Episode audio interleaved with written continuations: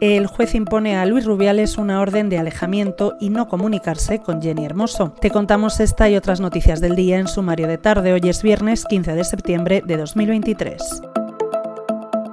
Luis Rubiales no podrá acercarse a menos de 200 metros de Jenny Hermoso. El juez de la Audiencia Nacional, Francisco de Jorge, también ha impuesto esa prohibición al expresidente de la Federación Española de Fútbol. También le impide que se comunique con la jugadora, a la que dio un beso en la boca presuntamente sin consentimiento en la final del pasado Mundial Femenino. Tanto la Fiscalía como la acusación particular habían solicitado medidas cautelares. Hoy además las jugadoras de la selección femenina de fútbol han hecho públicas sus exigencias para regresar al combinado nacional.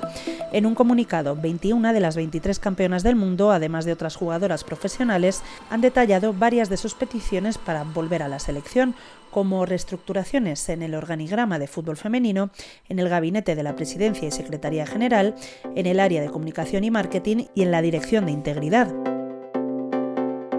Por otro lado, hoy en The Objective te contamos que el miedo a una repetición electoral prende en sumar. Fuentes del partido Yolanda Díaz aseguran que los comicios están más cerca y manifiestan su preocupación con la esperanza de que Carlas Puigdemont baje sus expectativas.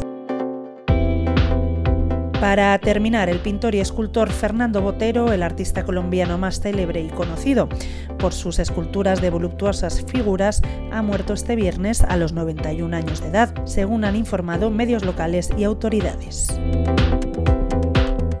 Lo dejamos aquí por hoy. Recuerda que tienes estas y otras muchas noticias en theobjective.com.